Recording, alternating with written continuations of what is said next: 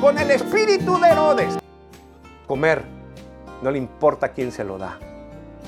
El mundo solo quiere, sácame de este problema, dame un trabajo y se acabó. No quieren a un Dios. No quieren a un niño en un presebre que es Dios mismo, que morirá por nosotros y resucitará. Tal vez en tu problema solo estás buscando un Santo Claus. Hay tantos creyentes que solo se acercan a la iglesia cuando el agua les llega hasta las narices. Y si después que mi problema se solucionó, si te vi no me acuerdo. Tú quieres un Santo Claus.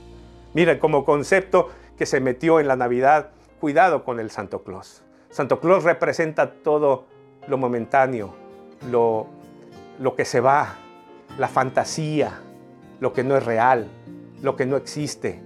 Pero Jesús representa la realidad, la verdad, el camino, el cielo, la esperanza.